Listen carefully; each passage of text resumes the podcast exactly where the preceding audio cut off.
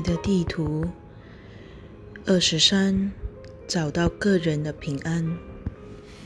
你要记得，在听这故事的时候，你心中还保持着对过去社会的模样之想法和观念，所以对耶稣及我的故事有一套自己的看法。对于我们所生活的社会结构及人们的优先考量和生活习惯，也有自己的，也有你自己的想法。但其实你对这些都一无所知，因此你务必将那些想法搁置一旁，并了解到你一直被灌输某些观念。要知道，社会就是社会。我们那个时代的人之感觉、情绪和行为，跟现在这个时代的人并没有太大的差别。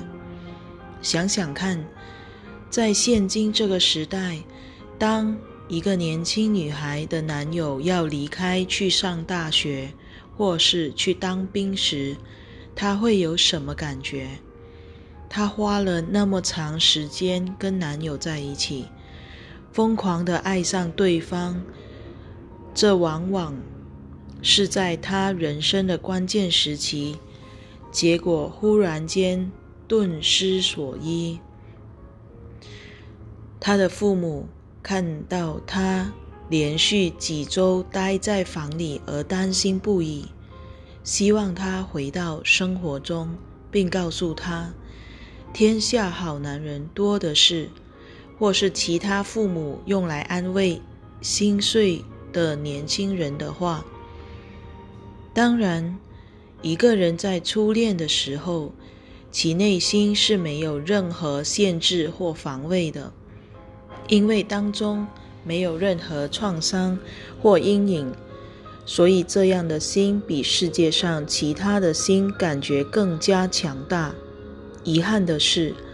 那些曾经受过伤害的人，或是经历过离婚或梦想幻灭的人，往往漠视这种深刻而强烈的分离焦虑，将其视之为幼稚或不成熟。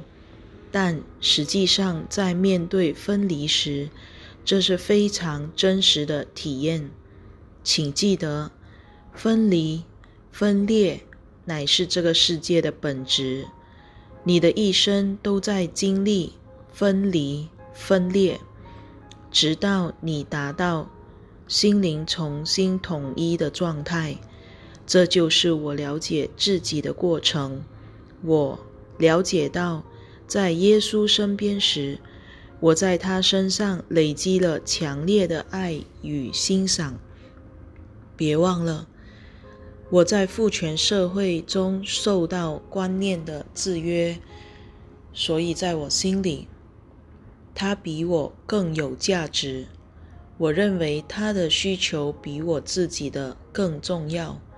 我深受这种思想城市的灌输，直到他离开后，我才开始意识到这些想法。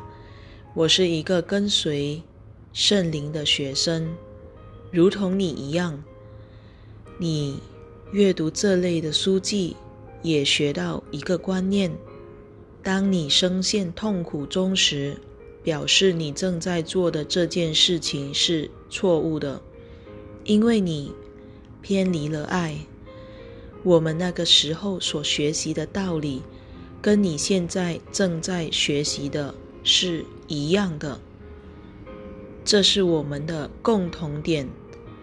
你我的生活并无不同，我们都被灌输了社会的价值观，人们巩固那些价值观，把它当成真理来相信，并据此来行事。但是在他们进化后，他们会发现有些信念必定是错误的。因为这些信念造成了许多的痛苦，他们知道痛苦是无谓的，只是自己远离爱之后所形成的幻觉。这就是我当时所获得的教导。当我蜷缩在单薄的床上咒骂耶稣时，此番了悟开始浮现出来。当时我感到生气、受伤。恐惧和孤单，我感到非常孤单。我的母亲试图劝诱我走出房间，但我有一段时间没踏出房门，因为那种痛苦实在太难以忍受。直到平静一点后，我才慢慢了解状况。他走了。他离开我了，我必须面对自己的感觉和想法，我必须活在自己的心灵状态、身体和世界中。耶稣不在那里掩护我，他不再是一早牵我的手，跟我一起去散步，到美妙大自然环境中。谈话和相爱的人，我感觉家里阴冷而空荡。我需要开始练习我们学过的一些课题，练习专注于当下。我们带着自己的心灵结构来到这个世界。这个结构形成了我们的家庭、社会以及反映出我们内心状态的一切事物。但我们会来到人生中的一个时间点，此时那些限制性的想法和信念开始造成诸多的困境，因此我们开始觉醒。如果我们很幸运能接触到真理，我们就会获得自己需要的资料。当然，我很幸运遇到最伟大的真理传递者，那就是年轻、充满活力、朝气蓬勃的耶稣。然而，真理是每个人都能获得的，不用怀疑。我非常感激能拥有这些经验。我是个非常幸运的人，能在这个世界上拥有跟耶稣在一起的经验。但如你所知，那段人生并不简单，反而是充满困难的。我在那一生体验到所有的恐惧、担忧。和批判，批判自己、他人，甚至耶稣。耶稣不在的那段期间，是我人生中最黑暗的时期，因为我不知道他是否会回来。而我住在单亲家庭中，我的母亲也是孤单一人。接一些工作来做，像是洗衣和针线之类。她在社会中并不受欢迎，因为人们不把她当成是品行端正的女人来看待。我也受到同样的对待。随着时间的过去，我开始帮助母亲做那些活。同时也在忙碌以及实践教诲中的慰藉。那些是我过去作为灵修的学生，跟随耶稣到大自然中探索时所学到的教诲。我们会坐在河边，或躺在美丽的叶子上。讨论这失去连结的心灵所产生的想法和痛苦。我们讨论到尊基于恐惧而非爱的关系是什么模样，也谈到爱是自由的、真实的、诚实的且可靠的。当我从内心对耶稣深切的愤怒、恐惧及怨恨中走出来，并开始将宽恕的观念带入我的心中。以及我与他的关系中，我看到了我有选择的机会。我可以选择相信最糟的情况，也可以看出这种想法不符真理，因为它带给我不好的感受。我也可以选择专注当下。相信生命会带来我所需要的经验，以促进我的意识进化。我明白，这就是我们一再谈论的观念。我也明白，我并没有遭到遗弃而活在未经锻炼的心灵中。相反的，我在如此年轻的时候就获得了如此深入的灵性教育。于是。我日复一日的接触真理和爱，我知道，如果我感到痛苦，表示我偏离了真理和爱。因此，我沉浸在协助母亲的工作中，这些工作以及我所拥有的知识，成了我的救恩。从外表看来，我像是一个单身的年轻女子。非常安静，且致力于帮助母亲养家活口。但是在内心世界，我是一个潜心的灵修者，竭尽所能的专注于爱。在考验期间练习爱与自律，请相信我。耶稣不在的那几年，我经历了一段非常困难的时日。对于耶稣造成我的痛苦，我的母亲非常生气。但在我心情好点的时候，我试着向他解释：造成我痛苦的是我自己的想法、恐惧和批判。事实上，是我心中的错误观念营造出他不忠或我孤单的度过余生的影像。除此之外，并没有什么事情造成我的痛苦。此外，因为当时社会评断女人的可笑标准，我有了不同的经验，就是身为一个。而没有人保护的单身女性是无法得到好的名声的。当我走在街上时，我小心翼翼，头保持低垂，不找任何人麻烦。人们通常会无理的评论我及我跟耶稣的关系。我们团体里的其他男孩。也似乎改变态度，与我保持距离。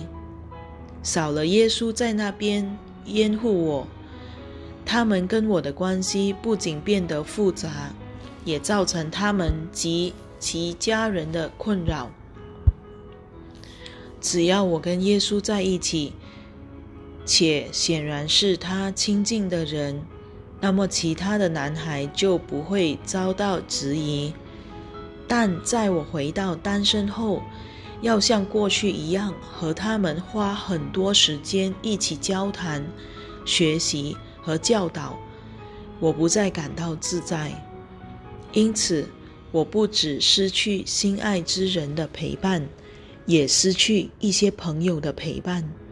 那种日子非常难熬。回顾人生旅途中的。这段经历时，显然是后见之明。我明白了当时所不了解的事情。我明白，我当时应该培养一些力量及锻炼自己。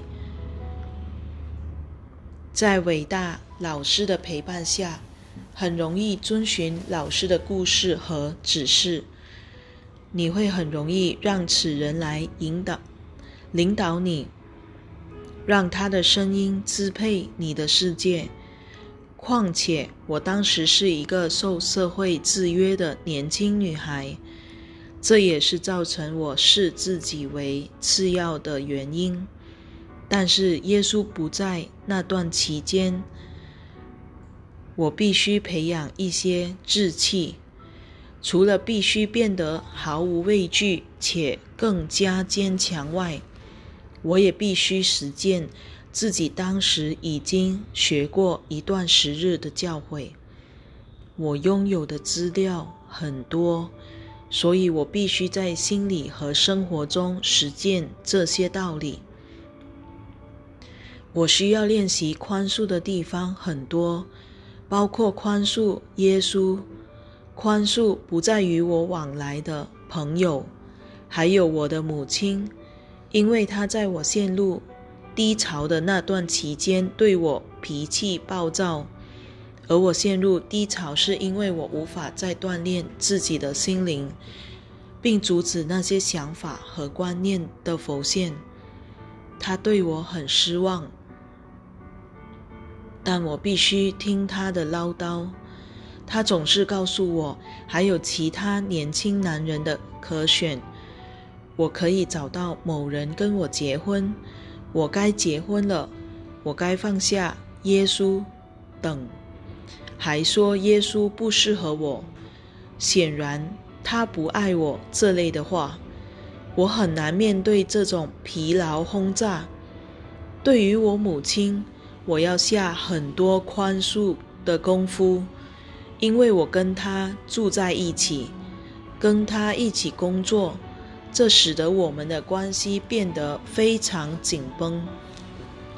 我在练习运用这些道理时。看出一点：当我将爱带入某个情境中时，结果总是变得更好。当我想着耶稣回来，我们在一起的莫大喜悦，或是我们会拥有的美好前景时，我的心情就会转，就会好转，也会变得更加乐观。当我想象他与别人共枕，在遥远的地方与别人结婚而永不回家，或是遭土匪攻击时，那些影像会造成我的悲伤与深切的痛苦。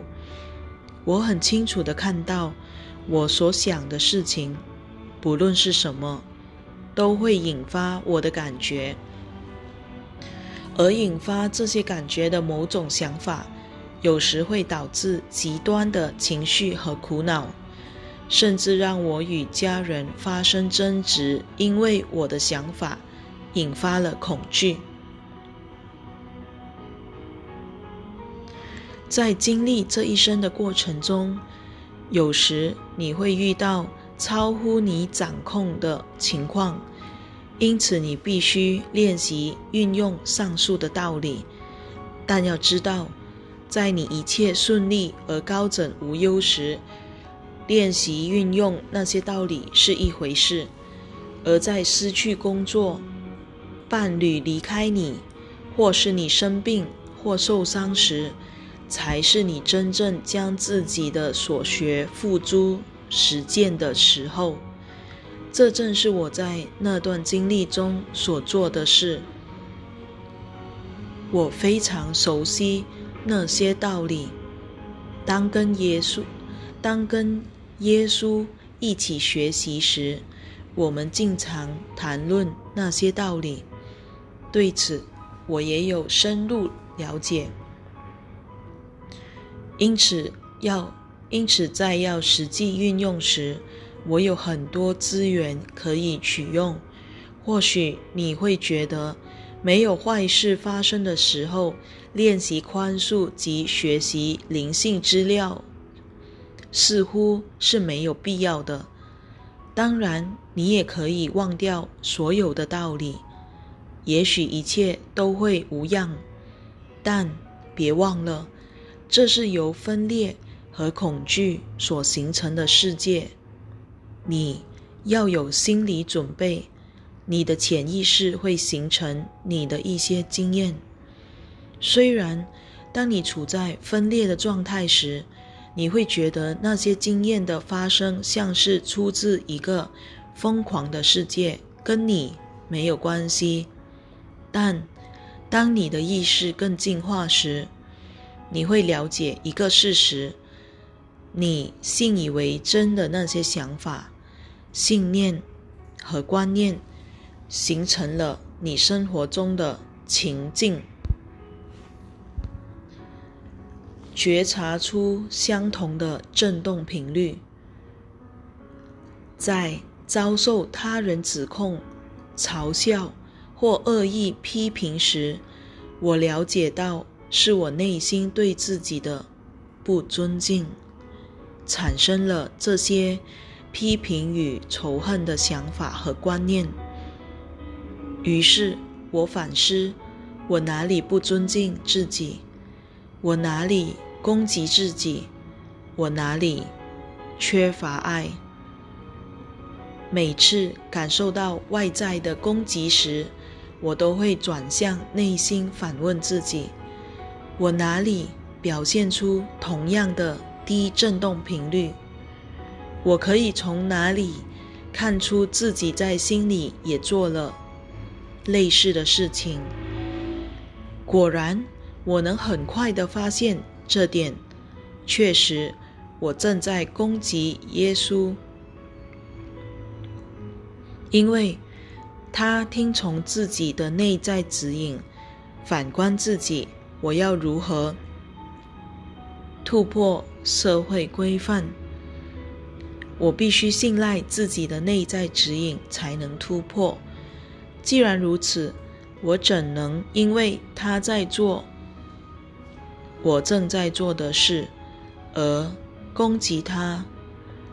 一旦由此翻了悟，我就能开始在更深入的层次练习同情和宽恕。当你开始反求诸己而自省，